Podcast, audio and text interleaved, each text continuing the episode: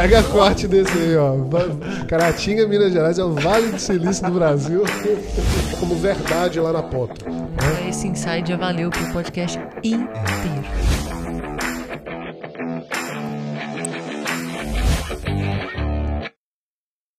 Olá, Uppers! Sejam bem-vindos a mais um podcast, mais um Uppercast, podcast da Rede RSAP.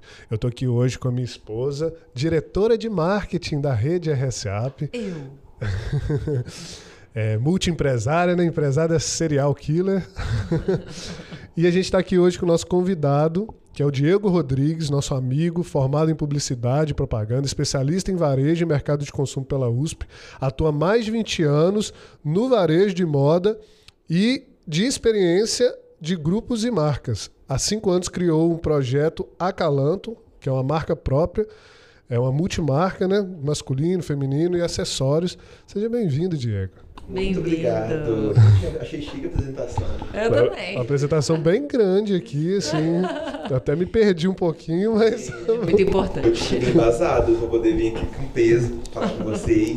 Inclusive, vocês sabem o quanto é importante para mim estar aqui conversando com vocês. Grato pela oportunidade. Acho que é mais uma forma de trocar. Eu, eu sempre acredito tanto nesse formato da conversa, do diálogo. Vocês que são amigos pessoais sabem o quanto eu prezo isso. Então, muito, muito feliz mesmo de, de, poder compartilhar um pouco da minha história e ouvir também um pouco.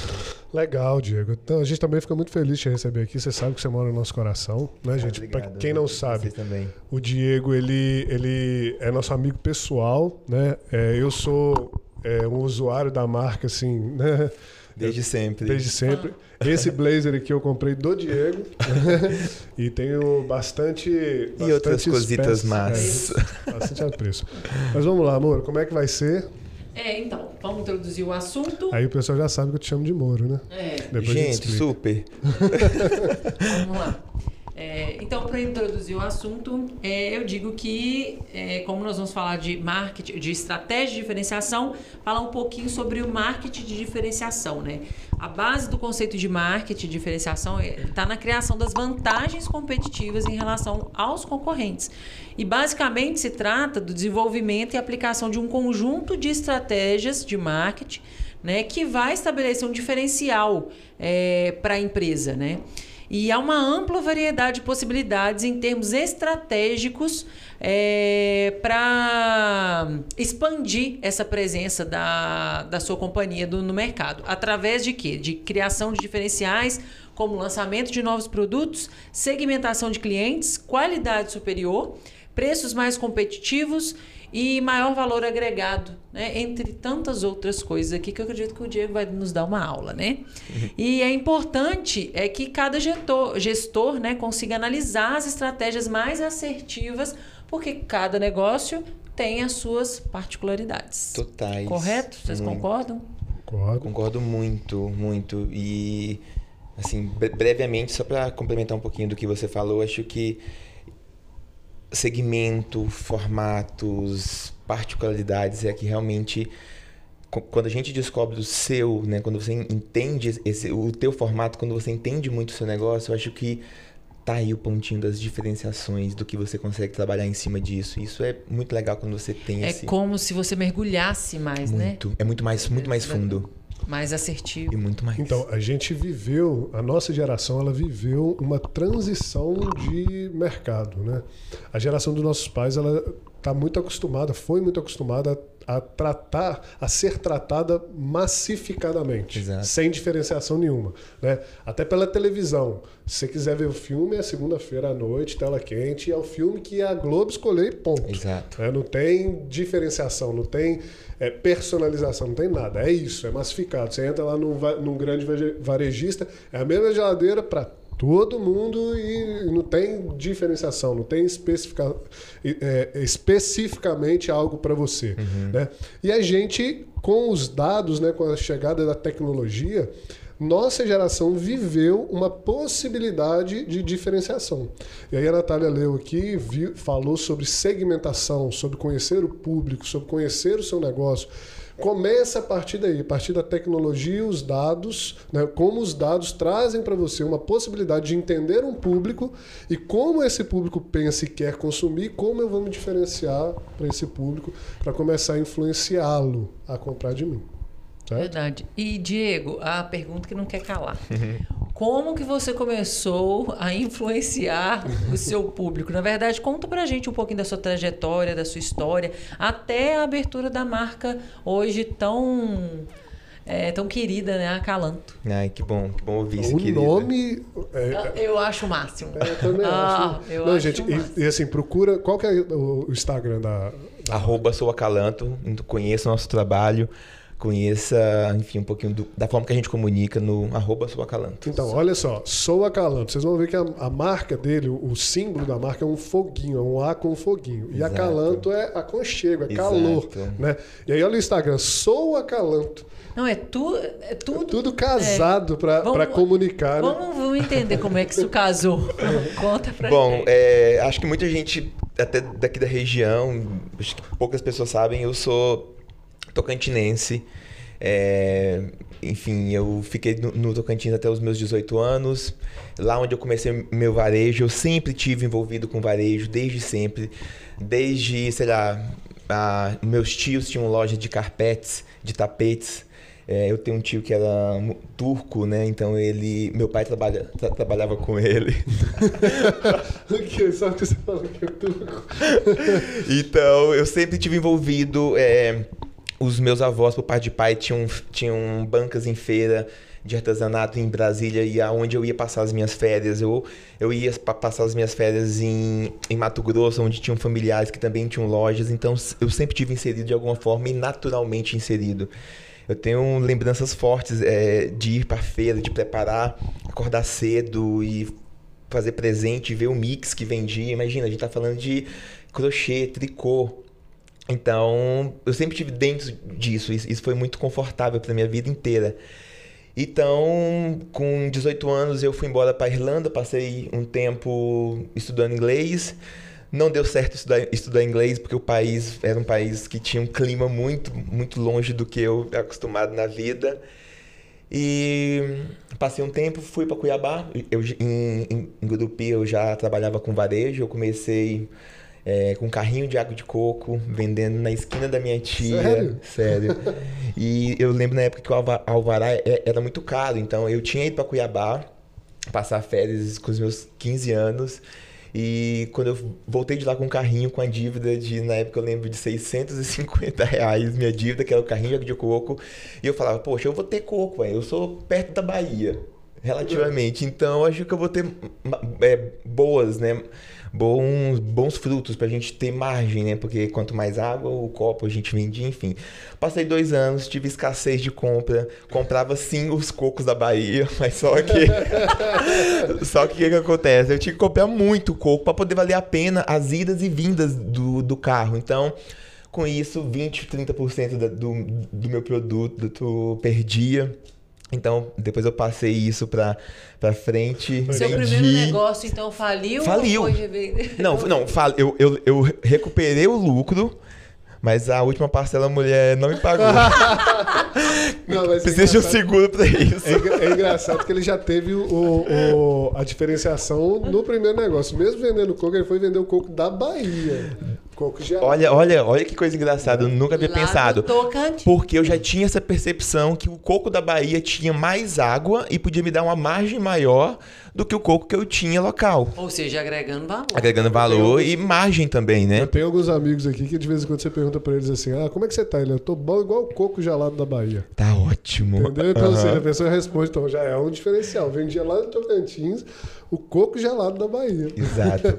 Então comecei e fiquei um ano Mas aí você conseguiu repassar a sua empresa. Consegui, consegui passar a minha empresa sem o ponto. Porque o ponto era uma cortesia da família, né? Que era em frente o Banco do Brasil. Olha o tamanho do meu fluxo, né? Então é mu- muito, é muito importante, assim. E daí, com isso, veio a questão de, de coco, de matéria-prima. Então, depois de um ano eu passei e daí eu começou a pintar algumas oportunidades no varejo. Que foi onde começou a vir a primeira loja, aonde a mulher queria que eu fosse cobrador e não queria que eu fosse vendedor. Então, com isso, o que, que eu fiz? na hora do almoço, quando eu podia, que ela precisava que eu ficasse na loja para cobrir o horário de almoço das vendedoras, eu comecei a vender. E comecei a mostrar bons desempenhos, bons números. E aí, daí, dentro disso, rolou uma oportunidade de ir para a primeira loja de moda mesmo, em, em Grupi. E eu lembro até hoje, e eu tento sempre repartir essa história para minha equipe. É, a entrevista era no sábado à tarde e tava caindo o planeta de chuva, o tanto que tava chovendo. E a mulher já tinha dado o processo seletivo como encerrado. Eu cheguei lá molhado, extremamente molhado. E ela falou assim: você começa a trabalhar com a gente na, no, na, na inauguração da loja. Então foi aonde iniciou tudo. Mas aí você participou da entrevista e tudo Não, mais. não- só de chegar molhado, Só de chegar falou, molhada, ela falou assim: semana que vem a gente começa o processo de seleção e de, Cara, um de monte de abertura. não deve ter ido na É, entrevista. exatamente. E eu fiquei com ela um bom tempo. Depois eu comecei para coach. Nossa, arrepiada. Tá? É, e eu comecei pra, aí de lá mesmo eu fui pra coach, lá tinha uma franquia da, da marca coach. E daí foi quando começou minha vida de moda, de, de, de, venda, de experiência, de relação, foi dentro lá em Grupi. Depois disso, Cuiabá, onde as portas se abriram para tudo, conheci grandes marcas como Ricardo Almeida, Marta Medeiros, Grupo Corpo e Arte, Diesel, Animale, e por aí foi algumas casas que eu passei. Vou começar uma pergunta aqui para ele. Você, você acha hoje, olhando para trás, que esse acesso que você teve a essas grandes redes, as redes no geral, fizeram quem você é hoje? O sucesso que você tem hoje, você agradece esse acesso que você teve? Eu tenho toda a certeza do mundo. Uma porque elas realmente, desde sempre, ne- nesses, nessas experiências profissionais que eu tive, todas elas já tinham há muito tempo o que era uma coisa que a gente vai falar muito aqui, que é respeito pelo consumidor. Então, eu, isso eu tive muita, muita oportunidade, apesar de eu ter a oportunidade, antes de tudo isso, de poder escolher, né? Eu, eu pude escolher o que eu, o que eu ia fazer. Então, essas empresas me solidificaram a- a- a- o meu envolvimento, a minha paixão e a, e a certeza que eu sempre quis buscar uma diferenciação de mercado. Legal. Eu te fiz essa pergunta até para eu também fazer um complemento para a audiência, porque muita gente às vezes assiste a gente aqui e, obviamente, que alguns são interessados em franquias, Aham. né? E eles se perguntam se vale a pena entrar para uma rede, ou ter acesso a uma rede, ou ter contato com uma rede. E aí, assim, gente, né? Diego aqui, ele vai falar mais da história dele, mas eu também falo, a Natália já foi franqueada de outras redes também, como que participar de uma rede de pessoas, uma rede de franquias e ter acesso a treinamentos, a, a- Suporte. a, suporte, a know-how, a métodos, Total. como isso agiliza o nosso crescimento, né? acelera o nosso crescimento. Né? Muito. A construção de tudo isso é realmente essa todo esse embasamento que me ajudou a construir, né? De, de, de- você ir a fundo a tudo, né? O porquê das coisas, né? Suporte que a empresa te dá para você poder alavancar os seus Você acha processos. você tinha aberto a Calanto eh, se não tivesse toda essa experiência? Ou você já teve vontade de abrir hoje e falar assim, graças a Deus que eu não abri meu negócio há, X anos, porque eu tinha muito que aprender. Graças a Deus eu, eu não abri meu negócio antes de eu poder passar por grandes experiências e grandes grupos e, e enxergar um, um caminho. Por mais que eu, eu- a gente busque, né? A Calanto é um projeto 100% autoral, então ele eu precisei também buscar referências para isso ser mais forte, mais concreto, mais fundo, né? Então acho que Mais maduro. mais maduro e com menos possibilidades de erro, né? Porque errar vai estar na nossa construção também, né? Com certeza.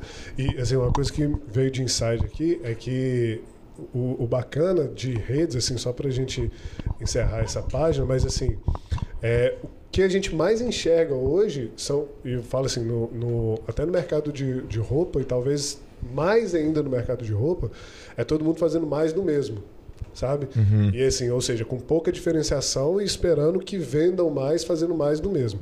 Então, assim, o fato de você se- é, se diferenciar e buscar por diferenciação já é por si só um trabalho.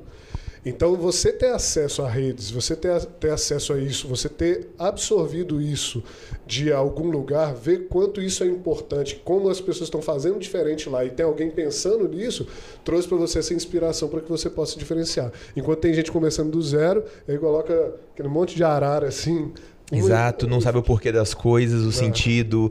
De repente coloca até a arara que não sabe se a altura da arara está correta para aquele segmento, né? E tem disso também? Tem totalmente. Hum, tem zonas quentes, é zonas frias. Acho que sim. Mas vamos lá. É, Diego, e a marca hoje ele possui cinco anos, eu acho que você chegou Cinco anos, cinco, cinco anos. anos. É, você poderia falar um pouco dos números para gente? É, claro. De colaboradores, é, de faturamento, ou anual, ou mensal? O que, que você poderia falar para gente, assim, para é, nos né, colocar as cartas na mesa, vamos falar assim, para a gente falar. É, vamos falar de números. Bom, hoje a Calanto, a gente é, são dois pontos de contato que a gente tem, que é a, Calanto e, o, e a nossa pop-up outlet. Então, no total, nós, nós somos em oito colaboradores diretos e quatro indiretos. Pessoal que trabalha 12, com a gente, é, trabalha com a gente em marketing, enfim, que me ajuda também na, enfim, de toda todo o, suporte, suporte, por trás do projeto. Sim. E o seu objetivo com a Calanto é chegar onde? Que você começou com uma loja multi, é, multimarcas, né? Hoje você tem a marca Calanto com as peças da Calanto, tanto para homens quanto para mulheres, né? E acessórios, enfim. E, qual que é o seu objetivo? Onde você quer chegar? Qual que é o seu sonho grande? Bom, a Calanto começou com a produção de 200 peças em, dois, em outubro de 2017. Hoje a gente está com a tiragem por coleção de 1.500 por semestre. Legal. Entre todo o mix.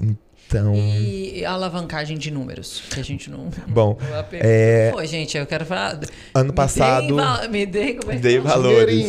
como um bom judeu que sou e como um bom turco que você é. Dinheirinha. Me dê valores. Bom, é, todo mundo sabe que o, o mercado de varejo sofreu muito na pandemia.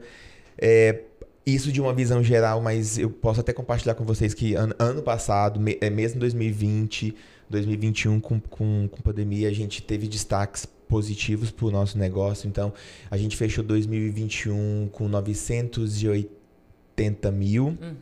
E esse ano a gente está caminhando para 1,5 M. Uau! E qual que é a, a expectativa ou previsão para os próximos anos? Bom, a gente tem cada vez mais, como hoje, hoje assim, a nossa muita atenção está sendo por foco para o produto acalanto.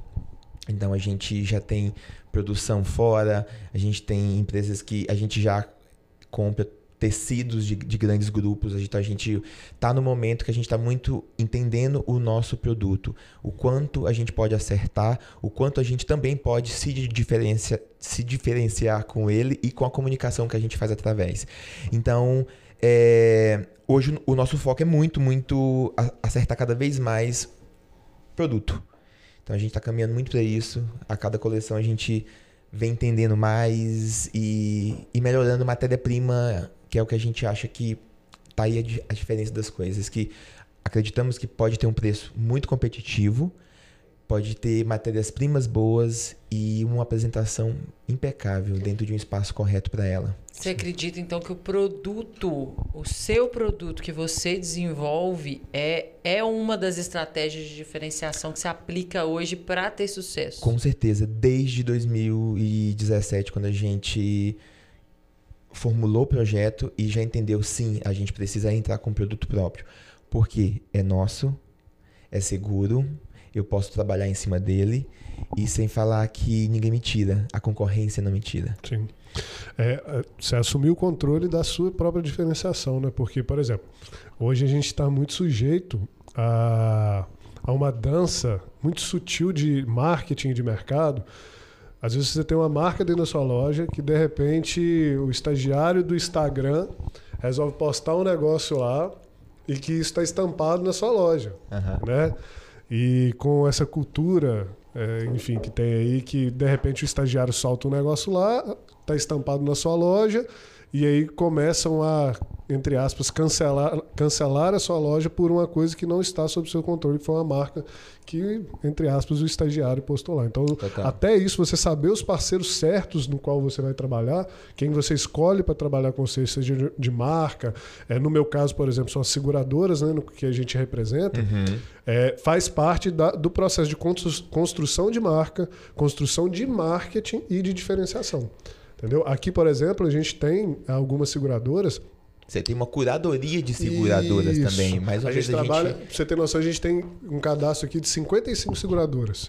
Só que a gente tem uma orientação para os franqueados de trabalhar com X seguradoras. A gente vai, a gente orienta quais as melhores e as que estão alinhadas com a nossa marca. Certo. As- tem algumas, para você ter noção, que nessa pandemia fizeram uma demissão em massa e que, re- é, que repaginaram o processo de assistência, não tiveram reajuste de preço em assistências para cliente, para para prestadores de serviços e às vezes você vai acionar uma- um guincho para um cliente e para essa seguradora está demorando seis horas para chegar um guincho, seis horas. E aí como é que isso na minha marca eu vou trabalhar com uma seguradora dessa para que isso fique colado na minha marca igual chiclete? Não pode. Então, se a gente começa numa estratégia de diferenciação, começa pela curadoria de marca, de produto, de linho, né, de, de material, matéria-prima, começa a partir daí. E aí, quando ele começar a trabalhar, e ele já trabalha com coisas de alta qualidade, as pessoas já ganham uma confiança, confiança tácita, né, subconsciente. Porque a Poxa, eu vou comparação vem. é, eu vou comprar dele porque ele trabalha com coisa boa. né? Por exemplo, eu vou comprar a marca Calanto, porque lá na loja Calanto ele trabalha com a marca XYZ, que tem material bom, tem estratégia bacana, posicionamento legal, qualidade bacana. Então a confiança ela cola e passa automaticamente. Exatamente. E aí, voltando aqui das estratégias de diferenciação. Então, o produto já foi uma das estratégias que você aplica. Além de estacionamento dentro da loja, você tem outras estratégias de diferenciação. Eu tenho. Além, além de, um, de um evento único, exclusivo, Ô, gente, pra quem não sabe, né, teve um incidente. um ocorrido é, que estacionaram dentro da loja dele. Na verdade, a, uma pessoa é, perdeu o controle do carro e quebrou todo o vidro E foi adentro da Calanto. O editor, coloca esse vídeo aí. Tá? Coloca esse vídeo. Por e a favor, eu pergunta que tenho. não quer calar, tinha seguro? Tem, seguro. Tem seguro a sua loja? Gente, Tem, porque fez um gente. estrago, né, Diego? Fez, fez. Foi uma, foi uma coisa assim muito. Eu, eu digo que do que podia acontecer foi a, a melhor versão possível. E, enfim, foi um susto, até porque eu, eu, eu estava dentro do, do, do ambiente, eu estava atendendo, estava fazendo um, um serviço exclusivo, atendendo clientes de fora, que, enfim. é, De porta fechada, de né? porta loja. fechada, a, a equipe estava totalmente com, com segurança no dia, mas cá, quem conversa com vocês aqui, assim, ficou bem assustado, porque foi uma, uma experiência bem ímpar. Deixa, deixa eu um, um, pe- pegar esse gancho. Ele falou que estava no, no atendimento exclusivo dentro da loja, né? Exato. E aí, olha só, uma das estratégias que eu acho que a gente pode levantar essa bola aqui é, é essa exclusividade.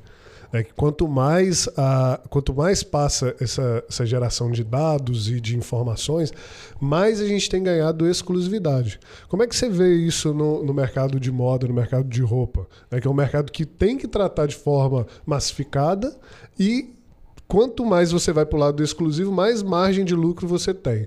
Então, como é que você equilibra essas duas, esses dois pratos? Bom, é, muito das nossas estratégias é muito focado no cliente e, e muito focado no PDE. O que, que é um PDE? É um ponto de encontro. Eu coloco a Calanto sempre co- como um ponto de encontro. Onde as pessoas queiram estar lá dentro, é, sejam interessantes, elas, elas têm sensações boas, né? Então, eu prezo muito por, até para quebrar um pouco esse mi- misticismo que o que, que é exclusivo, o que, que é essa coisa inalcançável. Eu acho que o exclusivo realmente é você dar um pouco mais de atenção para quem tá, tá te pedindo também. Eu falo muito que um dos nossos serviços, gente, é curador. A Calanto é uma curadora de dor. Ou seja, o, o, peraí, o, a exclusividade não é nem ter um produto exclusivo. A exclusividade é dar uma atenção exclusiva. Exato. Entendi. Porque, Plim, fica o insight. porque basicamente é, a gente tem uma marca exclusiva. Mas a gente tem a ciência que essa marca ela não vem sozinha, né? Ela, vem atrelado a sensações, é, a cinco sentidos. E mais do que isso, toque, cheiro, espaço. Então, alguma, alguma das ações que a gente é, traz esse, esse, exclusivo, esse bom serviço que eu comentei agora há pouco de curador, é fazer ações pontuadas para quem realmente está afim de, de recebê-las, né? De criar produtos com tiragens mínimas para quem compra se sinta realmente especial por ter adquirido uma roupa com história. É, a gente foca muito em, em trazer ações para que as pessoas sintam desejos e vontades de estar pertencendo àquela troca de uma ação, de um lançamento, né? A pessoa ter a, a exclusividade de receber um, um diálogo, uma conversa, é, uma troca de, de, uma, de uma dica daquilo que ela pode comprar ou daquilo que ela deseja muito. Então, eu levo muito o olho no olho com um ato de exclusividade. Boa. Bom, Ótimo, isso é muito legal você falar porque é, no, numa venda de varejo, isso é difícil. É bem difícil. Eu que entendo bastante de negócio, tenho anos aí no mercado. É, para você fazer um, um inside sales ou uma venda complexa, né, que você muitas das vezes vai ter que ter dois, três contatos com a pessoa, seguro, né, que eu trabalho, é, você tem que fazer um contato, ir na casa da pessoa, muitas das vezes, no escritório, fazer ali um estudo, vai, encontra de novo. É muito mais fácil você fazer um olho no olho, uma venda consultiva, e na verdade é o que a gente também prega aqui, que a gente usa como diferenciação. Porém, para você vender roupa, é, é, difícil. Então, assim, eu, eu sou, frequento, né, obviamente, a, a, loja dele e vejo, gente, que, assim, é, diferente de tudo que eu já entrei, até hoje, por exemplo, você pega o, a loja mais famosa do mundo, que é a Zara, né? Não sei se é. é Nossa, é... colocou a Zara lá no É, pé, não, mas assim, a Zara... Comprovação, comprovação. É, a Zara já... porque o, dono da Zara já ficou o homem mais rico do mundo umas duas ou três vezes. Uhum. Mas assim, você entra hoje numa loja da Zara e tá mais do mesmo. Tá, virou um varejão com uma música legal. Tipo isso, né? Promoção, mão de arara. E aqueles memes que tem na internet, o pessoal batendo roupa é. e... Enfim... Mas mais é... alguma coisa, senhor? Mais alguma coisa? Tinha Prazo de troca, muito robotizado. É, mecânico, muito robotizado, né? mecânico. E aí você entra lá na Calanto, que é a, a loja dele, é, eu percebo realmente esse olho no olho, esse atendimento personalizado. É, um, a lembrança, eu acho que também suas é, um, é um, um ponto de diferenciação. A lembrança em que sentido? Chegou uma peça lá que sabe que é a minha cara, ou sabe que é a cara de algum outro cliente, e de repente está uma mensagem no meu Instagram, no meu WhatsApp, Dan, porque é o único que me chama de Dan, né? Dan, olha aqui, ó, chegou isso daqui, a sua cara, aí já começa a falar, né? É, pra você fazer aquelas palestras, pra você fazer aquelas reuniões. Como se ele se colocasse no seu lugar. Isso, mas olha só, ele vai direto na minha dor e no que ele entende de relacionamento, que a marca entende de relacionamento, comigo. Ele me conhece. Não é simplesmente, peraí, entrou uma pessoa, olhou umas duas ou três araras e saiu. Não, ele faz questão de conhecer o cliente para saber como vai servir o cliente é, com a roupa dele, com o que ele, com o que ele serve ali. Eu sempre acreditei que o, o produto tem que vir atrelado a alguma coisa, porque acho que você. É, hoje, o meu nicho de, de, de público, é, hoje eu trabalho Caratinga, região, digitalmente, com um público AB, posso dizer. Então, esse público, eu, eu tenho que atrelar eles porque eles têm muitas experiências de viagens, de compras, eles, eles vão falar muito a, língua que a gente quer passar. Então, eu preciso agregar e resolver coisas para ele.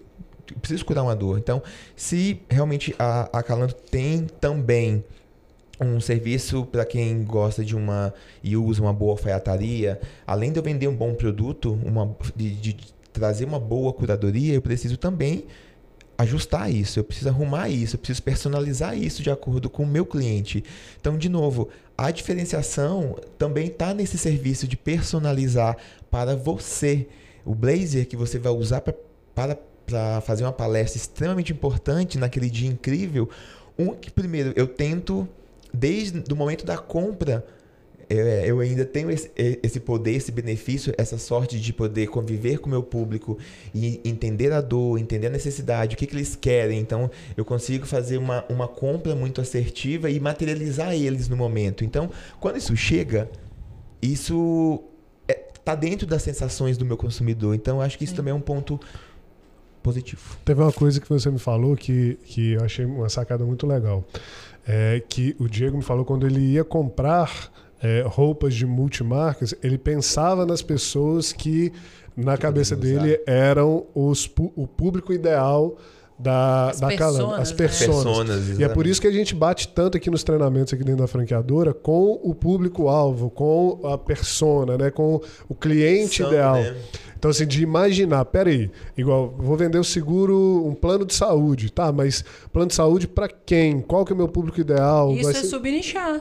É, é- é nichar e subnichar. É. Né? Porque, por exemplo, Quanto mais assertivo você for, quanto mais nichado, subnichado for o seu público, mais caracterizado, mais chance Não, de ter sucesso. E mais chance de ser sucesso e mais chance você tem de ser o único especialista naquela área. Exato. Por exemplo, vamos colocar no, no ramo de seguro. Se uma pessoa resolve vender para um público-alvo de varejo, para mulheres, aí depois vai para mulheres divorciadas, para mulheres divorciadas com filho, para mulheres divorciadas com filhos meninos, mulheres divorciadas com filhos meninos acima de 10 anos. Sim. A chance desse corretor de seguro ser o único que faz isso no Brasil é muito grande. De não vender nada. Não, de vender, ele Trabalheira. Cadê o É, funil? Nossa, foi muito. Cadê o funil dessa gente? Então, mas aí que tá. Aí a gente entra no seguinte: obviamente, quanto mais você subnicha, menos mercado você tem. Porém, esse mercado pode ser É, mais. Tem que ser subnichado de forma inteligente. É, né, mas ele- claro. esse mercado pode ser mais qualitativo. Essas pessoas podem te pagar mais porque você é um especialista. Sim. E se você tiver um negócio que atende a nível nacional, não importa o quanto você subnicha. Porque quanto mais você subnichar, ainda vai ter milhões de pessoas para você trabalhar. Uhum. Agora, se for local, aí você não pode subnichar mesmo, não, né? É, fica difícil, entendeu? Então, por exemplo, a Calanto hoje ela tem o público A e B, mas se ela for subnichando, subnichando, ela vai vender só sunga. Pra Caratinga, É. que não tem Pra praia, Exatamente. não vai acontecer. Mas nacionalmente pode acontecer, porque tem milhões de pessoas que compram sunga no Brasil. Pra quem não sabe, Caratinga tem 90 mil. Não é cerca de 90, 92 mil habitantes. Na 92 última, mil habitantes. Caratinga, a. Caratinga é o Vale do Silício de Minas Gerais. Ô, Diego, é vai- Pega corte desse aí, ó. Caratinga, Minas Gerais, é o Vale do Silício do Brasil. Diego, é, a vantagem, a, a maior vantagem competitiva que você tem, você acredita que é, então, o atendimento, essa exclusividade? Atendimento e relacionamento. Nossa, cara, é um negócio que eu defendo muito. Eu fico reticente aqui, porque eu É tenho que fazer. Eu tenho que fazer o papel do seguinte: a Natália é a host, você é o convidado que traz conteúdo e eu dou os insights. Então, mais ou menos esse Tá que é- perfeito. É, mais ou menos esse que é, que é a pegada do negócio. E a gente bate muito na tecla aqui que, que diferenciação é o atendimento, de, é o relacionamento e atendimento. E aí a gente tem muitas das vezes, eu trago na minha experiência aqui como, como franqueador, e como eu já negociei com mais de 90 mil pessoas, sabe? Já vendi mais de 200 milhões de reais de seguro. Então já já bati de frente demais com gente falando preço, com gente não falando preço, com franqueados falando que, ah, que eu não estou perdendo seguro por causa de preço. E no final das coisas, das contas, ninguém no mundo quer preço. E eu falo assim, de carteirinha, isso pode gerar corte. Totalmente. Não quer. Porque se quisesse, você que está me assistindo agora, você estaria sentado aqui assistindo com o, o tênis mais barato do mundo, a blusa mais barata do mundo, a calça mais barata do mundo, a cueca. Mas não tá. Porque se tivesse, você tinha comprado no, num feirão de coisas usadas, com cueca rasgada, por um centavo. E não é esse o X da questão. As pessoas querem um preço justo pelo valor que aquilo vai entregar Exato. Pelo atendimento. sentido. Tem que fazer sentido, obviamente. Né? Então, ou seja, até anotei aqui para te perguntar se preço, principalmente nesse mercado de roupa, né, de vestiário, de moda, é, é algo que você encontra muita objeção no seu dia a dia. Com o público que você atende e do jeito que você já se posicionou, né? Exato. É, hoje não mais, mas no início do projeto a gente tinha a, a grande comparação. Por ser uma loja com a pessoa de fora, a- a- então as pessoas tinham receio por conta do projeto que ele é hoje. Então no começo a gente sentiu muito esse, essa, é- é- essa, esse preconceito da imagem que a gente tinha com o produto. Então isso foi quebrado com, com relacionamento, conhecer o boca a boca, trabalho Com de marketing. marketing, muito marketing. Em cima e expondo isso muito, claramente. Eu acho que marketing e posicionamento e, e insistência. O tempo todo, Comunica- constância. eu acho que Constância. comunicação, assertiva. comunicar, comunicar, show. Comunicar é o marketing, ele só comunica algo que você já faz e insiste. Porque, por exemplo, digamos que eu corte a comunicação e não faço marketing, mas eu tô ali insistindo e vai no boca É a o boca. que a gente chama de repetição no É, marketing, né? Então, assim, se você tivesse cedido ao mercado, nossa, isso Provavelmente eu, eu ia estar navegando sem saber para onde que eu ia. Mas tinha, tinha um foco, tinha para é, pra quem a gente gostaria muito de, de falar no olho no olho de novo, né? Então, a partir do momento que a- as pessoas conheceram o espaço, conheceram o serviço, conheceram o produto, isso parou de ser, o preço parou de ser uma questão. Até porque hoje, se você que nos ouve, se, se você buscar uma excelente camiseta de R$ 139,90, você vai ter na Calanto. Um algodão egípcio com, com acabamento, costura dupla. Acho que tem Cala quem a boca e usa. toma o meu dinheiro. E se você buscar de repente uma roupa para o momento mais especial da sua vida, como o seu casamento, como a viagem dos seus sonhos, é, aquela, aquela, enfim, aquela franquia que você comprou, eu, eu vou ter essa roupa. Então eu consigo estar aonde você precisa dentro de um único espaço. Legal. Legal. É a Calma. próxima rede de franquias, gente. Aqui, Acaba. mas me conta aqui, o, esse mercado, né? Vou colocar aqui é, o, o seu mercado, você coloca o mercado lojista, de, lojista, Varejo, né? va- varejo de moda, varejo de criação. Ele, assim, eu, ao meu ver, às vezes costuma ser muito ingrato quando você pensa que você tem que sair do zero todo mês. Cara, isso é, tipo, começou um novo mês, o mesmo, ao mesmo tempo que você está comemorando a meta do final do mês, que foi batido, uhul, tá no outro dia você ah, respira e vai e começa tudo de novo. Como é que você lida com esse sair do zero? Né? Como que você eh, como que você lida até mesmo como que é a sua gestão assim emocional para lidar com essas emoções e tal de sim vamos começar a ser de boa assim, como que é fala aí um pouquinho Bom, é, eu convivo com isso há 20 anos, gente. Mais de 20 anos eu convivo com, com, com essa métrica, com, com essa forma. Então, obviamente que o Diego, empresário, tem alguns rituais que fazem, fazem com que eu corte isso de um dia para o outro. É, os acompanhamentos são extremamente é, diários, semanais, então de repente essa comemoração vem um pouquinho antes, um pouquinho, né? Mas dentro desse Hum, ciclo. gostei dessa ideia Então, é, mas é isso, é ter energia, porque esse é o seu, esse é o seu negócio, esse é o seu ramo, é isso que você escolheu fazer. E, e o ciclo é esse, o ciclo é, é 30 dias. Então, sabe o que você faz dia 30? Bateu meta, bateu super meta? Pega a tua equipe, abre uma linda e bem gelada espumante, brinda com eles, porque isso faz com que eu, eu corte.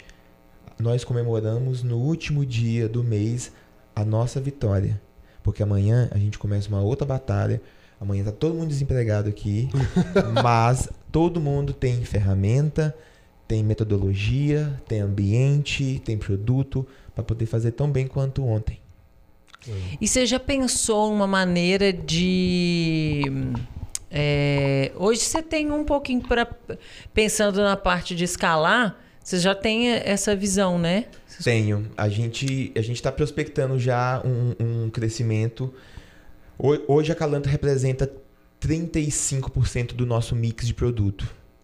É, então ela hoje é a segunda marca que mais vende e mais rápido na nossa curadoria. Então é, a gente hoje estuda ir para um grande centro para a gente ganhar mais visibilidade, ganhar mais opinião, colocar a cara a tapa e a gente escalonar o produto de duas formas: de trazer um ponto de contato dentro de, de uma cidade que tem um alcance maior e conversando integralmente com, com o digital.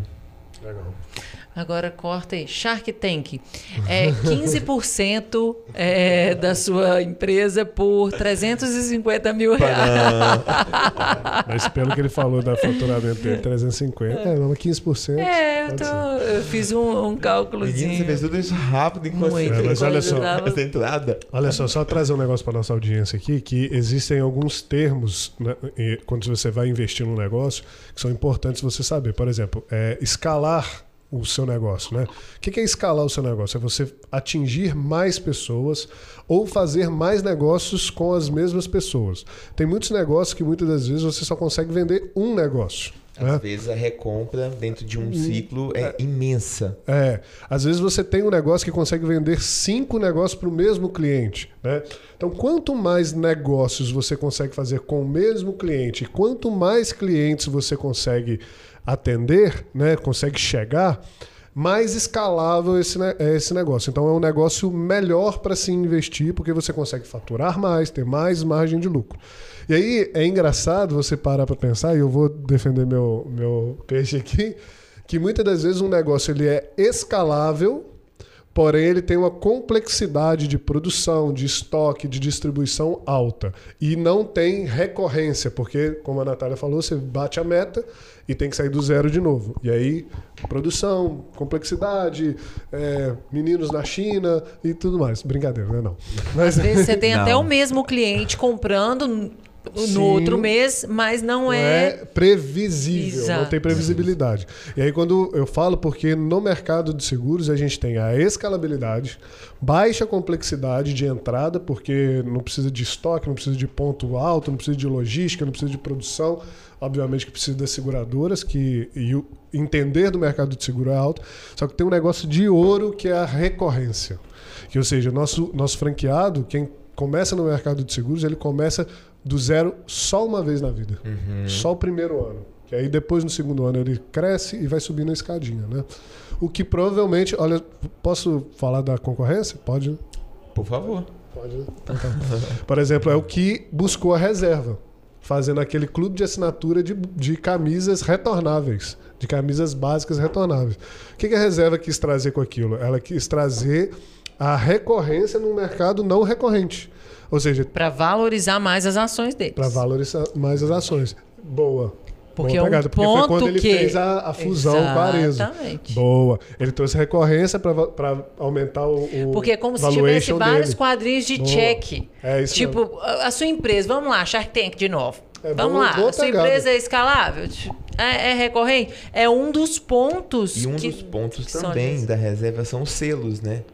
Selos internacionais de, é. de, de, produto, o que, que eles fazem com esse eles vão be beneficiar esses produtos nesse você fala de tipo assim sustentável é. SG né aquele ah, negócio tá. governamental exatamente então é, é, uma curiosidade é, é, é, uma, é um clube de assinatura eles, eles recolhem a, as camisetas Boa. então eles beneficiam essa esse produto e jogam ele de novo para o mercado é. Aí mais pontinho pro. Mas, não, mas a Natália deu uma sacada legal aqui. Foi quando eles foram fazer a fusão lá com a Arezo. Tudo se entende que sim. É, teve que aumentar o valuation deles e aí provavelmente lançaram isso. Mas olha só. É, tirando todas essas conjecturas e julgamentos, a gente pega nessa questão da recorrência. Como é bom a gente ter recorrência no negócio, porque isso dá previsibilidade de faturamento e você não tem que sair do zero todas as vezes. E aí, assim, nós temos uma pessoa aqui que fatura alto por ano, né, que tem já um posicionamento claro de mercado, está só crescendo no mercado tão competitivo. Imagina se tivesse recorrência ainda, né? Aí.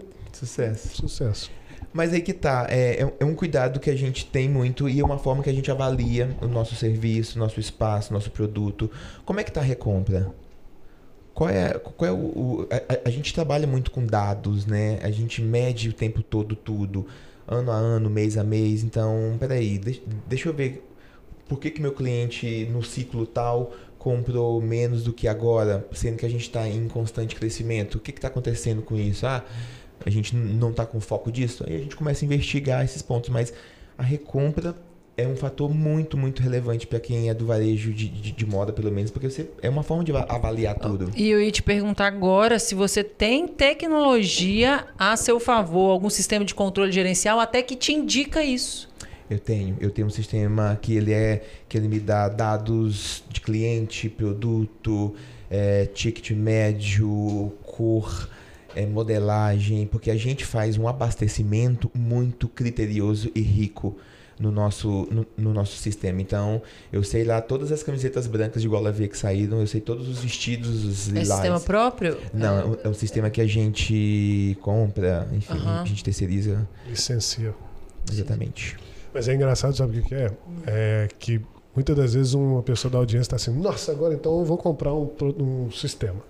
Vou comprar um sistema e vou faturar alto e vou escalar o meu negócio. Cara, não adianta nada você ter um sistema se você não alimenta ele com dados e melhor ainda, Exato. se você não sabe o que fazer com esses É. dados. E detalhe, demorei três anos para poder encontrar o sistema certo. Ah, mas eu vejo isso aqui na. A, a- né, o dia, na verdade, há quantos RS anos atrás? A RS, até a corretora, foram quantos anos já? Daniel tá com São 16 anos que eu tô na 16 anos só pensando em como usar a tecnologia a favor e procurando uma busca, Uma busca incansável. incansável, é. Quem estaria, quem começa do zero hoje, é, pode ter aí mínimo uns 3 a 5 anos para encontrar alguma coisa de tecnologia a favor, que sa que que seja bom para o negócio dele, que ele aprenda a usar, que saiba usar. Não, mas- Seja usual. Olha né? só. É, que seja- E aí e não adianta nem saber qual que é a ferramenta. Eu posso falar nome da ferramenta aqui, porque o que, que acontece? A ferramenta ela é entregue para você zerada.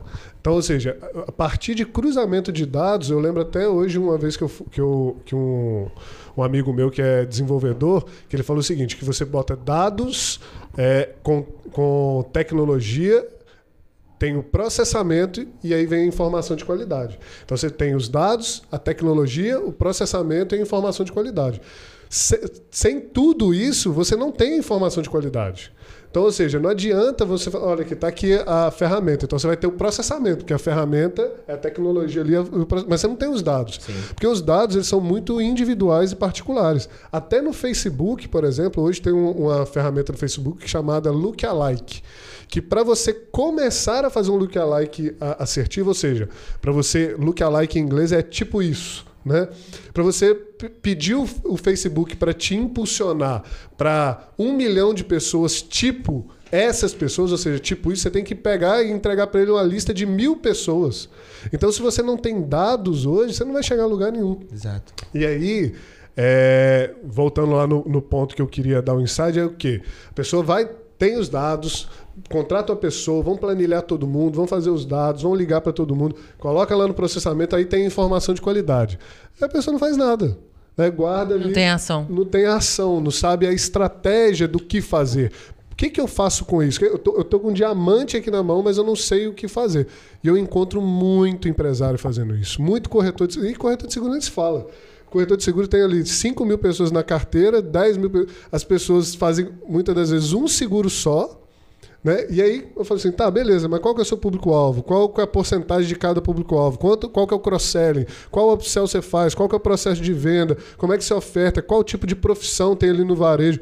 Não sei. Tá vendendo no automático, que poderia estar três, quatro vezes maior, só que não usa dados, não usa tecnologia, não usa estratégia, não usa informação de qualidade e, mais do que tudo, não tem qualquer tipo de ação. Tá vivendo no automático. Exato. E, e até trazendo um pouco de, de- desse automático, é, e eu falo até pela equipe, pelo projeto, né? A gente. Eu tra- trabalho com outras pessoas também, né? E a minha equipe realmente também, é, ela, além de praticar, elas acreditam né, nesse relacionamento. Elas entendem que com o relacionamento, com pegar esses dados que são valiosíssimos e, e que são reais, que foram dados e fornecidos pelos seus clientes, né?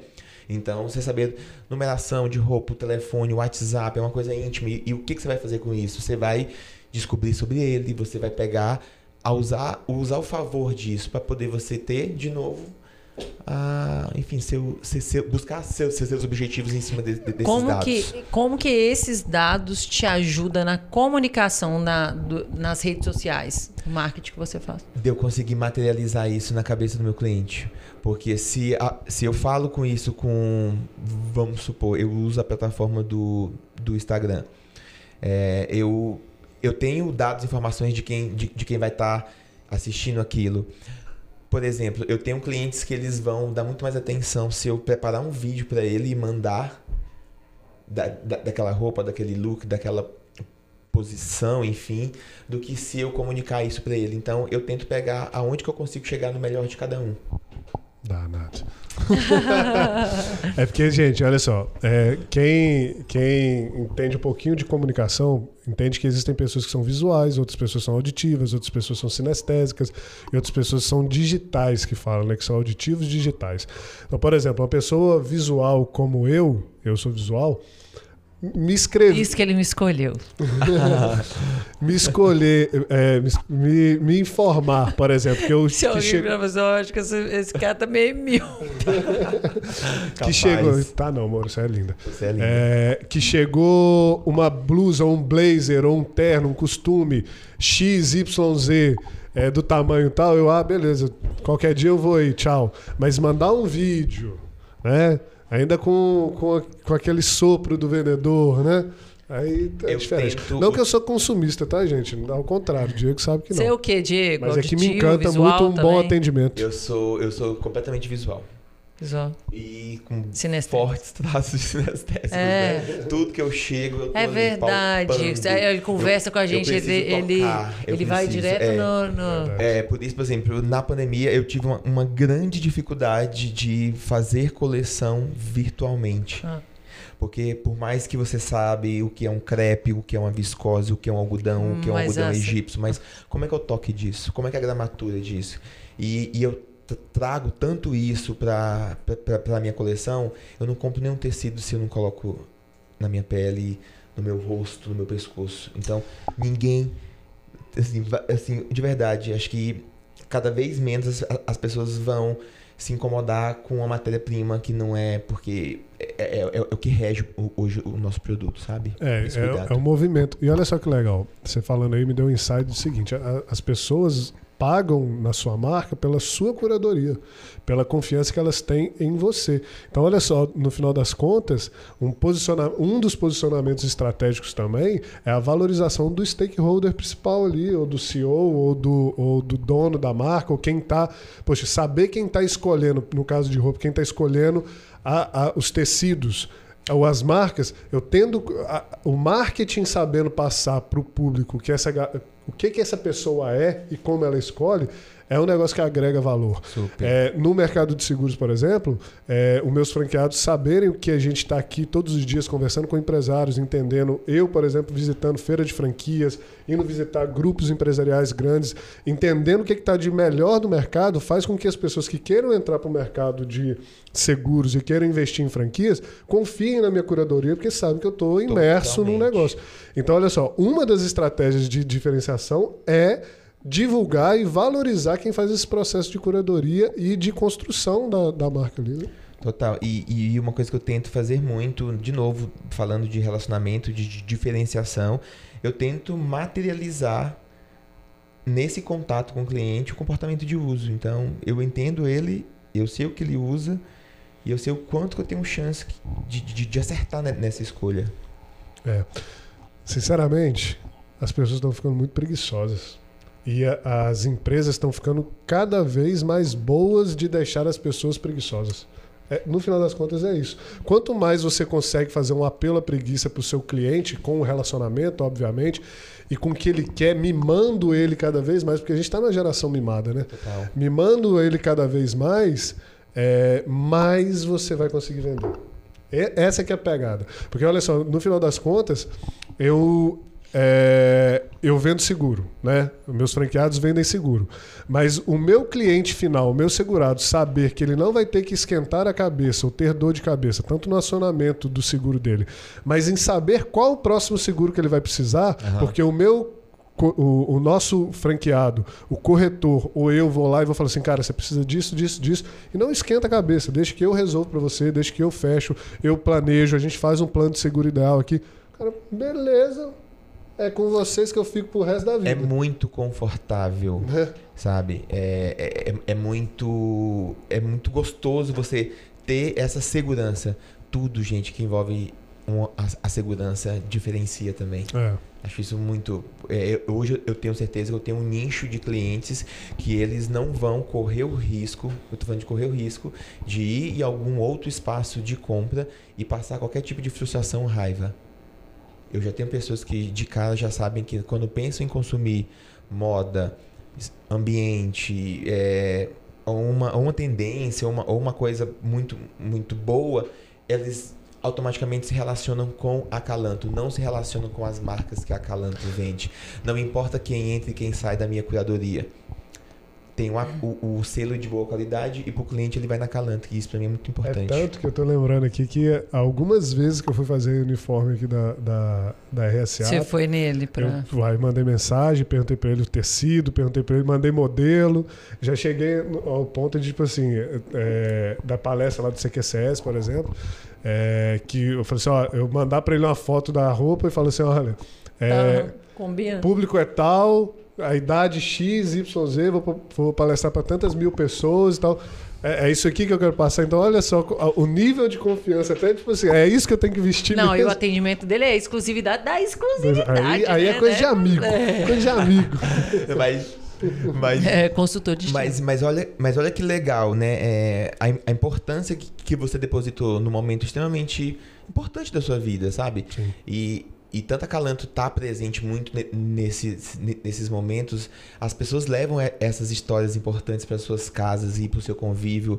Eu acho que é, que é, dessa forma que eu, que eu enraizo, sabe? Porque, de novo, elas ouviram, foram extremamente agraciadas, mas quando, quando elas forem lá ter essa sensação, quando elas forem experimentar, elas vão realmente gostar e elas vão ver que isso é verdade.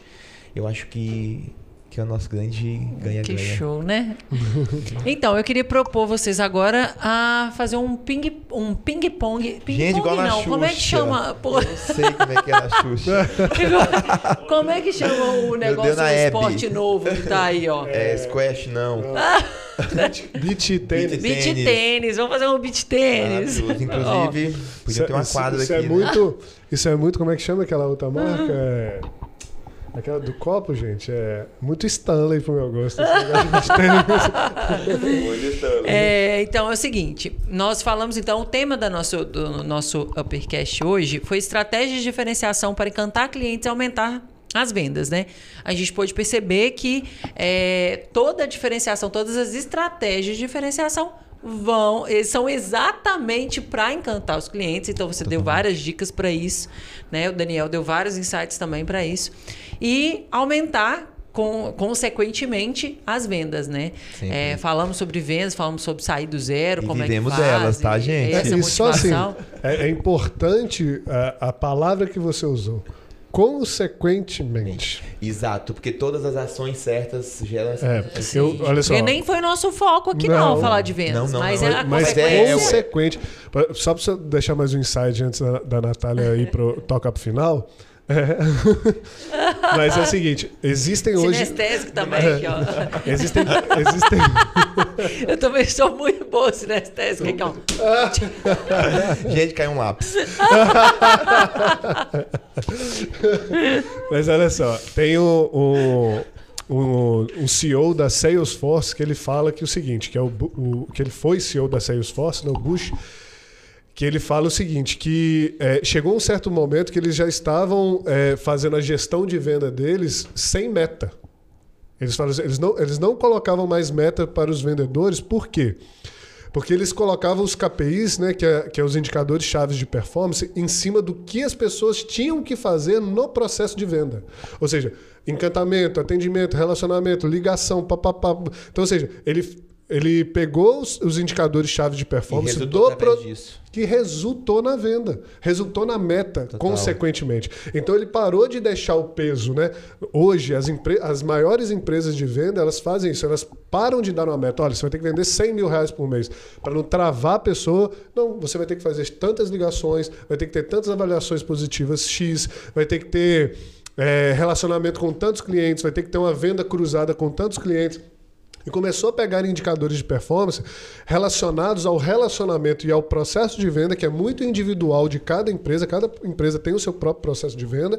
Isso é importante você ter, tá? Se você não tem.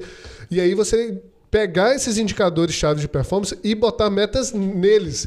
Porque se o, se o vendedor fizer tudo certinho, vai dar venda. Não tem erro, dá venda. Dá. E eu vou dar um exemplo nisso. Eu tenho um dos, um dos nossos processos de venda lá, a gente realmente ter cliente, é, vendedores em níveis, né? Hoje eu tenho um vendedor nível 3 na Calanto que ele tem uma, um- uma meta que é. Curiosidade, qual que é o maior nível? Maior nível 3. Maior nível. vai que é 10. 19. É o nível 3, que ele já vem de, de uma crescência constante, a gente tem uma forma de avaliar isso. Ele também não é fixo, ele pode cair ou subir, e isso é. Qual o maior nível? Eu. E daí, ho- hoje ele, ele supera, ele a- a- a- tem um número, né? A empresa tem, tem uma, uma meta, obviamente, mas a meta pessoal dele hoje ele já alcança três vezes ela. Então ele sabe, ele sabe o caminho, ele sabe como chegar, ele é orientado, ele é acompanhado, porque né, não é voa passarinho, né? A gente tem que estar a par disso. Eu também acredito muito em um, em um processo de, de, de administrar, de, de gerenciamento muito 360. Eu gosto de compartilhar e fazer parte de tudo isso junto. Eu estou com você. Eu sei e, e já soube mais ainda de, de, de- de todos os processos. Então eu consigo te orientar, que é um, é um fato importante que você falou sobre realmente você olhar para quem está te, te trazendo essa informação com, com um olhar de, poxa, tem alguém que está cuidando disso há muito mais tempo. Então eu tenho muito isso na equipe e hoje com, com a equipe é, é de- dessa forma que eu caminho com eles, né? De realmente temos objetivo, mas você sabe como fazer isso três vezes melhor. Legal. Show. Então vamos começar o nosso. Como é que Bate bola, jogo rápido. Como é que chama? Beach Bate- tênis que eu Não, não falei. vem com um copo Stanley pro meu lado, não. Tá. Então vamos lá. Prefiro a Xuxa. Então eu quero convidar vocês a responder cada, cada um o seu segmento, né, de, de mercado, para a gente poder destacar algumas dicas, né, de vocês, do Daniel com a visão do mercado de seguros, do Diego no mercado lojista. E essas dicas elas poderão al- alavancar as vendas, né, consequentemente as vendas dos nossos ouvintes, tá? Preparados? Sempre. Dois, um. Pedra, papel, tesoura.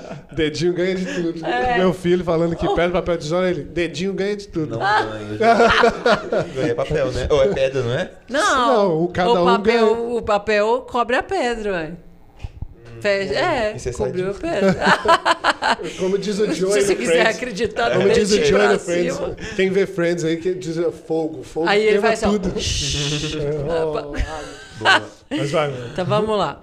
É, então, como vamos começar? Como vocês fazem a diferenciação pela segmentação de mercado? Como vocês fazem ou como vocês fizeram, né, lá no início? Como é que vocês segmentou, como que o Diego e como que o Daniel segmentou o mercado hoje? Para qual, é, para as pessoas com que vocês falam, né? É, os grupos focados, as características que mais convergem, né? Que mais é, decidem pela compra ali, são públicos mais assertivos. Como que vocês fizeram isso? Né? Ou como que estão fazendo? Não sei se estiver no processo. Eu acho que até comentei a- a- a- com vocês há pouco tempo que quando a gente fez o, o nosso público, né? Quando a gente fez as nossas personas, é, lá atrás, lá em 2016, antes mesmo de, de um... A gente passou um ano fazendo projeto da Calanto. Foi de outubro de 2016 a, a outubro de 2017. Nesse um ano, a gente criou uma persona, duas personas para Calanto. E hoje, com, com quase cinco anos de loja, são exatamente as mesmas pessoas que a gente idealizou antes, mesmo com pandemia, mesmo com. Descobrimos que essas pessoas eram reais e Ou seja, vocês existem. foram assertivos. Nós, nós né? assertivos. E o que me levou a acertar é eu realmente saber com quem que eu ia comunicar e como que eu ia vender, para quem que eu ia vender, quem ia ser o meu público por conta da minha trajetória de, de trabalho. É, você definiu o seu público por gosto, talvez? Por seu- afinidade, por afini- comunicação, Sua própria afinidade. por saber dialogar e por saber persuadir em cima. Engra- Engraçado que a gente estava falando um pouco antes, eh, a gente estava fazendo umas gravações de vídeo aqui e o Daniel falou sobre o assunto exatamente. A gente estava falando sobre eh, propósito, se, né, se empreender, é, buscar por propósito é importante. É importante, mas não deve ser colocado em primeiro lugar, né? Mas aí o Daniel foi falou que a, a primeiro ponto que ele acha considerável é você saber com aonde você tanto o local quanto as pessoas que você vai lidar. Então, isso é uma Comunidade. escolha, isso é uma escolha muito importante, porque ele deu até um, um exemplo, né? Do- vamos, vamos colocar que você. eu vou, vou começar a empreender, vou abrir um negócio aqui que vai comercializar para presidiários. E aí eu vou ficar de 6 horas da manhã até 10 horas da noite dentro de uma prisão. Ou seja, eu tô preso também. Tô, em- tô em. Como é que fala? Você tá, ambien- Correcional. Vo- você tá ambientado. É Isso, e nesse ambiente. Então, ou seja, passa por você escolher com quem você quer falar. Né? Uma das, das, das revoltas que eu tive para abrir a RSAP comigo e com o, o direcionamento da minha vida foi, cara, eu quero começar a falar com empreendedores. Então, assim, eu, eu quero começar a tratar com esse, com esse pessoal. Então, assim, isso faz parte da sua vida, do ambiente que você quer estar inserido. Mas aí. Pode, pode Posso? Então. complementar Ah, já sim. com a resposta da É, então assim, como, como que, que eu fiz para segmentar o meu público? né? Isso. Foi prática. Acho que assim, é, o- o- tem a Por ide- gosto. por- é, teve a idealização, mas vamos colocar assim: primeiro, eu, te- eu tive que definir dois, dois- São dois mercados, porque eu tenho s- o cliente final, ou seja, o segurado, e tenho o empreendedor que quer abrir uma franquia. Né? Então, partindo do pressuposto que a gente vai lá para o segurado, na prática eu comecei a ver alguma coisa que o Diego usou a palavra aqui, que eu vou falar que é a conversão. Né? Onde que, que começaram a convergir e ter similaridades em match de público e produto. E aí, com isso, eu comecei a, através de dados, de Sempre. tecnologia, de processamento, entender que no seguro a gente tem cinco tipos de público-alvo.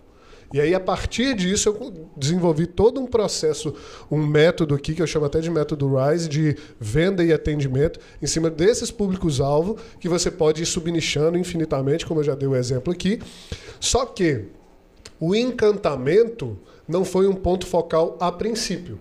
Então, a princípio, eu, eu, identifiquei os, os produtos, as- o público-alvo, as personas, o cliente ideal e tudo mais. A partir daí, eu comecei a mostrar para eles, para eles tomarem consciência, porque o mercado de seguros é um mercado também altamente competitivo, tomarem consciência que existe um mundo novo de atendimento no seguro, que eles podem passar uma experiência melhor, que existe gente fazendo melhor, que existe um encantamento, que existe uma segurança, uma tranquilidade, um, um cuidado. E aí, quando as- é, é interessante quando as pessoas enxergam isso, elas, não querem voltar para o outro atendimento. E aí já é posicionamento, aí já não tem a ver com o público-alvo. Eu me posicionei assim e comecei a, É a próxima absorver. E sobre o mercado de franquias também, né? Sobre é, é, trazer pessoas de franquias. A gente acha de tudo. Gente querendo, gente às vezes com dinheiro na mão, falando assim: não, eu tenho 50 mil na mão, quero abrir uma franquia sua e XYZ. Só que a pessoa às vezes não está alinhada com os valores da empresa, Não faz sentido. não né, faz Dan? sentido, não está alinhado com o valor, não está alinhado com a metodologia da empresa, não, não vai agregar em nada na, na, na, na franqueadora. É, essas pessoas a gente recusa e cada vez mais a gente se posiciona e é parte também da- do seu posicionamento. Eu lembro lá atrás, quando eu fiz um curso do Sebrae, que um cara falou assim: olha, posicionamento é o rei de qualquer empresa. Quando você se posiciona, você atrai o público que você quer atrair. Então, vai dados, você estuda, decide o público que você quer ou os públicos que você quer e se posiciona e deixa vir, que o público vem. Até porque os semelhantes. Atrai semelhantes. Então, é, a, a, a outra pergunta era como que vocês fazem a diferenciação pelo posicionamento de mercado. li Você já roteiro. respondeu. Gente, imagina. E o Daniel já, é, já respondeu. Então, é, lembrando que dificilmente um negócio que acabou de iniciar vai se posicionar como o melhor do mercado. E a gente está lidando aqui com duas empresas relativamente novas, cinco anos, né? São uma criança ainda. Total. Dois anos, nem um ano, né? Tem Apesar nem da, dois da anos. a corretora ter RS. 37, né? Mas a RSAP A franqueadora. Tem dois co- anos. Exato. E, e não dá para se posicionar maior, melhor, essas coisas. Como que vocês se posicionam frente a quais as estratégias aí? Pra- só, só O. Daniel Claro. comentou que É, eu exatamente gosto muito de posicionar como maior e melhor. Porque melhor é subjetivo. maior e melhor. É. Mai- melhor é subjetivo. O meu melhor é diferente do seu melhor, do seu melhor. Maior nem sempre é sinal de qualidade ou de. Verdade. de nossa, maior. Aliás, o que a gente vê na prestação de serviço, que quanto maior a empresa fica, muitas das vezes, se ela não tiver uma governança legal, Se perde. ela se perde e perde qualidade. Então, ou seja, a empresa tem que crescer de forma sustentável, nem tem que ser tão rápido, nem tão devagar. Pode ser grande, porém com governança assertiva. Eu acho que todo mundo, quando começa, já tem algum tipo de qualidade. Mesmo que seja uma pessoa individual. Porque se você é você, se você se conhece e você é uma pessoa que tem amigos, você já tem alguma qualidade, então já tem algum diferencial. Então, a, a empresa, quando ela começa, ela começa diretamente ligada ao sócio proprietário, ou único sócio, ao MEI, ou o que for. Se essa pessoa tem alguém que gosta dela, mesmo que seja a mãe, que é meio suspeito, mas assim, um amigo, um namorado, uma namorada, o que seja, essa pessoa já tem qualidades que pode se diferenciar, principalmente na prestação de serviço. Agora, para uma commodity igual roupa, aí já tem que buscar talvez um, uma linha de expertise de mercado, né, para Qual trazer. que é o seu, Diego?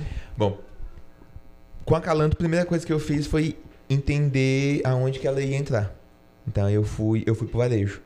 Fui entender o que que tinha de dor, entender que talvez não precisava eu inventar a roda, talvez eu colocar uma borracha nela. Boa.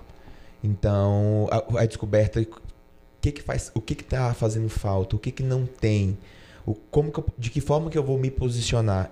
E sempre foi meu mantra. A Calanto entrou para suprir as dores no varejo de Caratinga. Porque é, a gente sim quis trazer uma loja que tinha uma diferenciação de arquitetura. A gente queria ser uma loja aconchegante, confortável, bonita, bem iluminada, com vitrine, com atendimento, com marcas legais, com produtos legais, com ações legais. Né? Eu sempre quis honrar muito esse rótulo de ser um PDE, um ponto de encontro. Eu queria encontrar. É, a, nossa, a nossa comunidade. Eu falo amigo. Ao invés de ser PDV, ser PDE, né? Quem é do varejão sabe o que, é PDV. Exatamente. PDV é ponto de venda, né? Ser PDE, ponto de encontro. Então, que é o que a Apple faz. Mas... Então, eu, é, lá dentro tem a compra, mas tem muito mais lá dentro, né?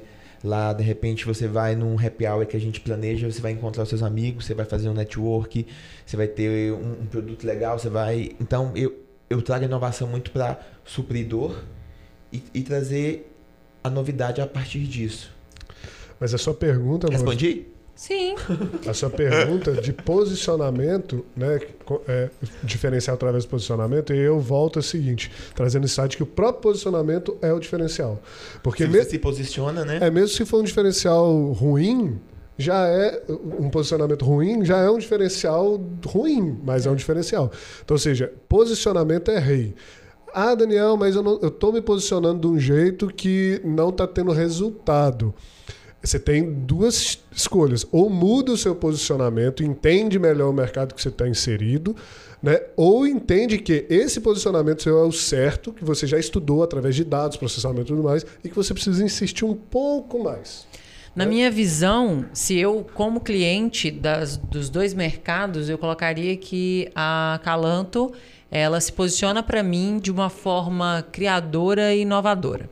Tipo, eu percebo que há criações é, próprias, coisas né, desenvolvidas ali, criadas de raiz, únicas, dando exclusividade, que é o que passa, uhum. e, e inovação, buscando uma forma de comunicar mais inovadora sabe? E eu, a RSAP eu vejo muito como é, como cuidando de pessoas, humanizada. Acho que o posicionamento humanizado que a RS Up faz, o que, que você estava querendo que a RSAP faz, é, é muito isso, é ser transparente e humanizada, sabe? Por eles terem uma logo cuidando de pessoas, por nós, né, termos uma logo cuidando de pessoas, acho que a, a, frente de toda a equipe, do próprio CEO e tal, é muito um, humanização de processos, cuidar de pessoas, transparência em tudo, a, desde a primeira comunicação e tal. Então, eu acho que é uma forma de se posicionar muito legal. É, e isso vai desde a contratação. Né? Ou seja, lá da contratação você já tem que identificar as muito. pessoas da sua é. equipe que estão alinhadas com esse valor. É, assim, é tão impressionante, gente, que a gente sabe direitinho quando faz uma pergunta de seleção e quando a pessoa torce a boca, essa pessoa não vai dar match com o jeito que a gente atende aqui os franqueados e os nossos clientes e os nossos segurados. Então, assim, isso vem lá do posicionamento na contratação. Daniel, estamos precisando contratar quatro pessoas urgentemente. Passou pelo processo? Tem match com os valores? Não, não. Então não vai contratar. É melhor ficar sem do que colocar alguém que não está posicionado, que não está alinhado com os nossos valores, com Exato. a nossa missão, com o que é a cultura da empresa. Inclusive franqueado. Né? Então, por exemplo, quando eu falo que eu nego franqueado, quando eu falo que eu recuso franqueado, é real. Hoje a gente está chegando a 25 franqueados.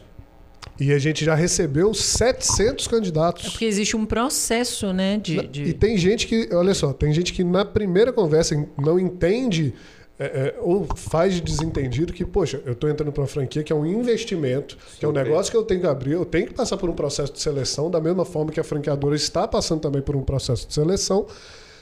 E no primeiro contato, quando o recrutador que está ali na ponta pede para ele responder um, um briefing, um, deixa a gente te conhecer, cara já torce o, o, a boca e fala: Não, vocês que me mandem qualquer proposta. Ó, oh, bacana, hein? Recusado. Por quê? O cara não tem uma paciência. Como que ele vai cuidar de pessoas? Não, e que a franqueadora hoje procura são sócios franqueados. É. Como é que você vai ter uma sociedade com a pessoa que não não que não conversa que com não teu tem projeto. exato, que não tem seus valores. Tem uma não. coisa que meu pai falou comigo lá atrás, assim, eu vou trazer isso daqui para ficar registrado. Quando eu comecei a, a, no mercado de seguros há 16 anos atrás, meu pai falou assim da vivência dele, porque meu pai nunca fez curso de qualquer de venda, de gestão.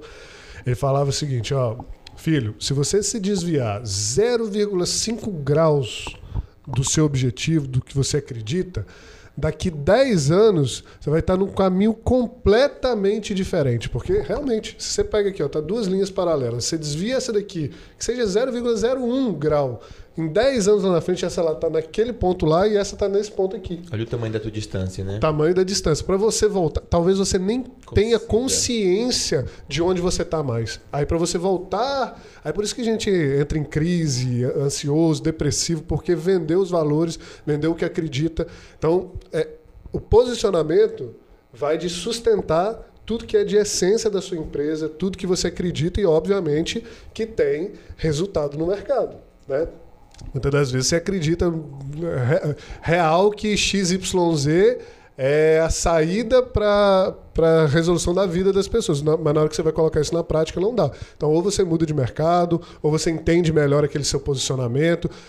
Mas tem que ser essência. Se não for essência, não vai, isso não vai se passar como verdade lá na ponta. Não, né? Esse insight já valeu pelo podcast inteiro. É. E, tem, e, e, essa essência, ela tem que estar. Tá estampada, tem que estar tá à frente de todo mundo que está fazendo parte de, dessa caminhada, porque é, e se alguém desviar zero, é porque você consegue, ó, oh, tá aqui, tem um demonstrativo, você tem, o caminho é esse, não tem uma outra forma de você chegar e tem que estar tá e tem, tem outro isso. insight que eu dou também aqui para os franqueados e para os empresários que conversam comigo em consultorias, que é o seguinte: é 0,01%, né? Desviou. E aí, quando você tomar consciência desse desvio, tem duas coisas que levam também uma empresa para o buraco no posicionamento, na diferenciação e no sucesso do negócio: procrastinação e condescendência. Você sabe que está errado, você sabe que está desviado, sabe como mudar e procrastina essa mudança. Primeiro ponto. E aí você vai, vai indo, vai indo, vai indo, vai, vai é, como diz aqui em Minas, né? Foi fono, foi fono, foi fono quando viu, está dentro do buraco. Exato. E a condescendência. Pessoa, mau caráter dentro da sua equipe, uma prática errada dentro da sua equipe, algo acontecendo de forma injusta dentro da sua empresa e você é condescendente com aquilo por algum tipo de zona de conforto, você não muda. Medo de perder aquele. Algum, ah, por exemplo, igual eu, eu dou o um exemplo assim, igual a seleção com o Romário. Romário não ia na, na, nos treinos, pulava o muro. Mas tá ganhando. Mas tá ganhando. Deixa, tá ganhando. Condescendente. E essa conta vai ser paga cara no futuro. Vai ser paga cara no futuro. Então, valores, né? É, desviar do, do, da sua essência, do seu posicionamento, ser condescendente e procrastinador no que tange a gestão do seu negócio, o seu posicionamento, a sua estratégia de diferenciação e sua essência, não vale a pena você abrir mão de nada. Seja firme. E, e ter a ciência se se não, der certo, você foi o único responsável por tudo isso, Isso né? Assumir os atos. Nossa. Finalizamos? E- é, finalizamos. É, Que tinha, na verdade, uma chique. última aqui. Eu queria. é, vamos finalizar com essa última, Mas tá tá? gostoso, Paulo? Como é que vocês fazem a diferenciação pelo marketing de conteúdo e a gente fecha? Porque a gente sabe hoje que é, passar conteúdo é conversar direto com o seu público e é se posicionar. É tudo que a gente falou. Né? E aí, como que vocês fazem o marketing? Como que vocês lidam com o marketing de conteúdo hoje? Como que é produzido? Eu Bom. sei que o, a Calan tem um blog. É, é, alguns pontos que a gente tem pra gente chegar até, até é, esse- essa diferenciação de conteúdo. Vou até lançar alguma coisa meio polêmica aqui, Ah. mas olha só, é, o projeto Acalanto não acredita unicamente no marketing de influência. Bum. Mas no marketing de, de influência que eu digo de, de pagar pessoas para poder você é, demonstrar seu produto, apresentar seu produto, eu acho que isso não é a única vertente, não é somente essa forma forma. de fazer marketing. Não é. Eu falo principalmente no meu que é moda, que é comportamento, né? Então a gente pratica isso de forma de levar o nosso consumidor para dentro das nossas plataformas, que os nossos clientes de repente pode, possam ser as nossas personas. Tem forma mais verdadeira do que chamar um cliente Eu para acho isso poder, muito legal. de pra poder fotografar uma campanha nossa? Obviamente que é, a gente escreve, a gente tem um blog onde a gente comunica, a gente troca, traz dica, uma leitura rápida, prática. É, graças a todo o trabalho a gente tem um acesso muito legal, então as pessoas e a gente tem esse destaque de, de, de informação. Eu quero te informar o que eu vendo, né? Eu, eu, eu quero deixar isso usual pro teu dia a dia. Então, é a forma até que eu me apresento nas redes sociais de tete a tete, olho no olho, o tempo todo. Então, essa é a forma que eu, que eu tento trazer o cliente para dentro do meu universo, para que aconteça uma, uma, um- uma relação de, de semelhança, confiabilidade e de autoridade. Show. Eu acho o seguinte, é marketing de conteúdo, né? Primeiro nós temos que dividir. O marketing de conteúdo, ele é o famoso inbound marketing, né? E temos o outbound marketing, que é o marketing, vou lá e pego, puxo, né, a pessoa. O marketing, de- eu sempre falo aqui nos treinamentos que o marketing, é, esse o outbound marketing, é como se você parasse na porta de uma balada, meio bêbado, e toda mulher que passar, você fala assim, vamos beijar, vamos beijar, vamos beijar, vamos beijar Vamos de novo fazer isso. de alguma, alguma hora vai aparecer uma doida meio bêbada que vai topar, mas sem tanta. A doida bêbada é seu funil? assim. Ou seja, A doida dele é o funil, né? É, tipo Entendi. isso aí.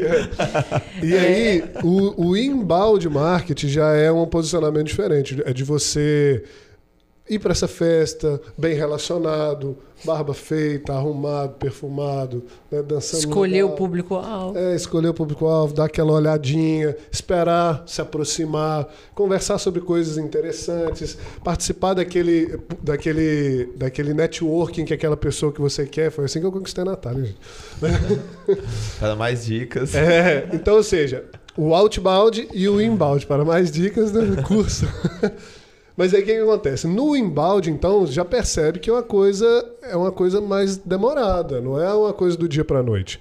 E aí no inbound marketing, no marketing de conteúdo, nós temos conteúdo de entretenimento, conteúdo de despertar de consciência, ou seja, fazer com que a pessoa enxergue que ela precisa daquilo que você vende, que muitas das vezes ela nem sabe que precisa, e, por último, conteúdo do que cura essa dor que você despertou a consciência. E tem muita gente que para no raso, fica só entretendo. Por exemplo, quando você pega uma influencer, aquilo ali não é, não é fundo de funil, não é, é algo profundo. É entretenimento. Você liga ali num- numa influência, num marketing de influência, para você ver uma novelinha. É uma novela. A pessoa não está ali para te falar, olha, você sabia que você tem esse, esse, esse, esse problema? Existe solução para isso, assim? Deixa eu te falar, esse problema acontece assim, acontece assado por causa disso. Te dar conteúdo para você evitar esses problemas e caso esses problemas aconteçam, eu tenho a solução. É assim que a gente prega aqui no, no- no- na nossa rede. Da gente despertar a consciência da pessoa. Vou dar um exemplo simples. É, muitas das vezes a gente vai conversar com médicos é, e eles não sabem que existe um seguro de responsabilidade civil médica. Daniel, o que, que é isso? O médico ele pode errar. É humano, né? né? Ele pode errar numa cirurgia, numa receita, enfim. É, ou até mesmo acontecer dele não errar, mas receber algum tipo de processo porque o paciente julga que esse médico errou ou que foi mal atendido de alguma forma. Existe um seguro que cobre o erro médico, que é a responsabilidade civil médica. Não só cobre o erro, como, como cobre danos de imagem, reparação de imagem e honorários advocatícios. Quando a gente vai conversar com o médico, primeiro a gente vai conversar com ele, cara, você tem medo disso? Tem medo daquilo? Ou seja, imagina um marketing, um blog falando disso, um, um conteúdo falando disso. Médico, você Total. sabia disso, daquilo? Que se, se alguém te processar, papapá. Ou seja, a dor que ele tem, que às vezes ele nem tem consciência que existe algo que resolve isso. Então, existe isso. O cara, não, peraí, cala a boca, toma meu dinheiro. Porque, ou seja, cara, eu tô com tanto medo disso que eu nem sabia que existia solução para isso. Então, quero essa solução. Então você aprofunda a comunicação e o conteúdo, ao invés de ficar lá no raso, que é um entretenimento. É, é, olha aqui meus stories e o negócio risadinha, e não é isso. Isso não é marketing de conteúdo. Só, a praça é nossa só foi para o Instagram. Uhum. A Praça é Nossa só foi pro Instagram. O, o, o, entretenimento que a gente via lá na, no SBT, na Globo, na Record, né, novelinha, aquilo coisa, só foi para os stories do Instagram, para o YouTube. Agora, quando você quer comunicar que o seu as suas redes sociais, os seus canais de comunicação sejam resol realmente resolvedores de dores, aí você tem que aprofundar mais a comunicação e dar um conteúdo mais denso e profundo. Nossa. Sobre Acrescentaria isso. alguma coisa, Diego? Acho que é, é muito isso. Acho que até um, um, um, dos motivos do convite é realmente que a gente tem uma. Uh, entende isso muito, muito próximo dentro dos nossos projetos, né? E, e, eu acho que o centro realmente de tudo hoje, o que a gente acredita de, de varejo, o que a gente acredita de, de negócio, é a gente entender o nosso segmento, entender o nosso público, e trabalhar em cima disso e criar e dados. Acho que dados é isso. Às vezes dados é saber é, para quem é pequeno, pequeno empresário, é saber qual é a cor favorita do seu do seu do esmalte da sua funcionária, enfim, ou da mesma forma de você saber qual é o seguro que mais atende para aquela determinada ocasião e, e, acho que isso só vem com, com tempo e com resiliência e tudo mais. Diego, só, em nome da. Só aqui, Diego, quem quiser comprar uma peça da Calamba, pelo amor marca de Deus, gente. Bom, como é que te acha para comprar? Porque eu tenho certeza que, que alguém que tá vendo aqui é. vai querer Isso, uma blusa da Calamba. Também porque vai para o nosso canal no YouTube. Então, Perfeito. como é que as pessoas vão te achar? Muito fácil achar Calanto, muito facinho. É, a gente fica em Calatinga, Olegário Maciel, número 2, 4, 2, 3, desculpa. Uh, a Calando também tem uma, uma, uma, uma, rede de relacionamento super legal digitalmente, então você pode comprar no conforto da sua casa.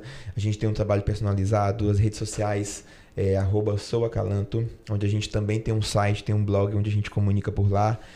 E, e é isso. E também sempre, sempre vai me encontrar por aqui ou no meu pessoal, sempre tento trazer um pouquinho da extensão do que é a Calanto. Se alguém comprar então a blusa, aquelas basic que eu gosto bem, qualquer lugar do Brasil Exato. você entrega. E outra, gente, conheçam quem tiver aí de do Iapoca ao Chuí, né? Vocês podem, enfim, já já a RS também vai estar dentro dessas, dessas dimensões. E conheçam a gente, conheçam o nosso trabalho e quem tiver em Calatinga região, vá tomar um café comigo e que eu apresente um pouquinho e até, inclusive, se vocês me permitem, algum interessado, algum flanqueado, se tiver na região ou quiser tomar um café, conhecer um pouco do espaço, entender um pouco, trocar comigo, estou super à disposição. Eu acho que isso é que enriquece os lados. Show de bola. A rede S é rede. Rede RSA, é, outra trabalhinho, né? É, vai. Então, para achar a Natália primeiro, onde que te acha? Arroba Natália. S Paiva. Arroba Natália S Paiva, o Instagram da Natália. E se vocês quiserem achar aqui a RSAP, é arroba rede.rsap. Lá também tem lá o link para você entender mais sobre os nossos modelos de negócio. O meu Instagram pessoal é arroba danielneves.rsap. Né? Pode me procurar lá também, mandar um direct, falar alguma coisa comigo. Estou à disposição para fazer uma troca, marcar uma consultoria exclusiva de negócios. Se você quiser marcar, tem lá no, no site da RSA para você marcar. E vai. tamo junto. E vai, né? com, e vai com tempo. Vai com o tempo. Porque, meu Diego, amor. muito obrigado. Uma lembrancinha da RS chique, AP. que é uma, é, uma, algumas é, da a forma da Deixa eu gente abrir. Colocar a nossa marca aí para convívio, né? É, para posicionar a nossa marca de forma estratégica. Alguns Lindo. brindes aí do, Então, Obrigado. gente, quem, Tá. só pra vocês como é que tem tudo a ver com o que a gente falou aqui, ó. Tá assim, ó. Ouse ser diferente, ouse ser você. E o diferente tá ao contrário aqui, ó. Beleza? É. Então é isso. Muito É obrigado. isso. Muito obrigado pelo tempo Obrigada. de vocês, muito obrigado pelo seu tempo e até a próxima, até o próximo Uppercast. Valeu.